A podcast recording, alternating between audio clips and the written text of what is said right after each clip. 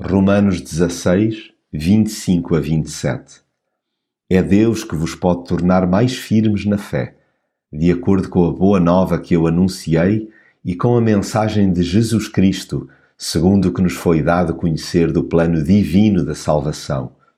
Esse plano, escondido desde sempre, foi agora manifestado por meio dos livros dos profetas, conforme o mandamento do Deus eterno, e foi dado a conhecer a todas as nações, para as levar à obediência da fé.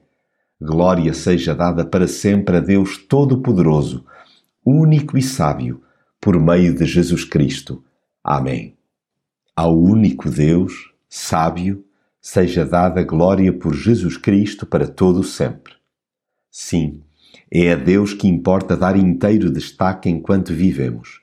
Sem Ele permaneceríamos às voltinhas sobre nós próprios, redondamente tontos e completamente perdidos, tropeçando sucessivamente, espalhando-nos ao comprido, a torto e a direito.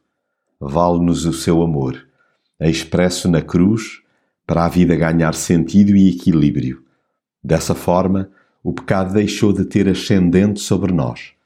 Conquanto ainda possamos sentir os seus perversos efeitos, já não estamos sob o seu domínio. O perdão foi-nos concedido em pleno pela sua indescritível graça.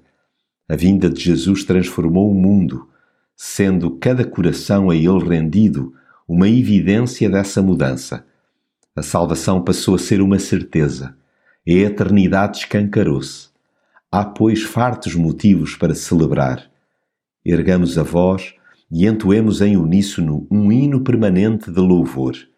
Cantemos a bondade de Deus.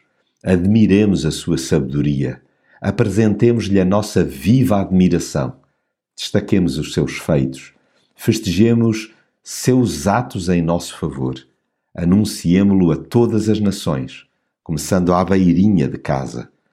Obedeçamos-lhe pela fé, hoje e sempre.